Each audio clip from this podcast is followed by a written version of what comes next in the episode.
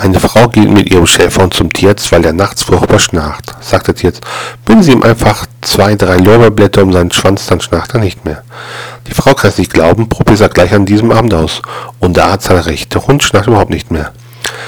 Diese erzählt die Frau ihrer Freundin, die sich dabei dachte, wenn das beim Schäferhund funktioniert, klappt das bei meinem bestimmt auch.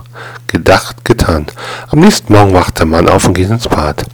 Als er in den Spiegel schaut und ob die Lorbeerblätter sieht, erschrickt er greift auch am Telefon, um seinen Freund anzurufen. Du Gerd, wir waren doch gestern Abend beim Kegeln, oder? Ja.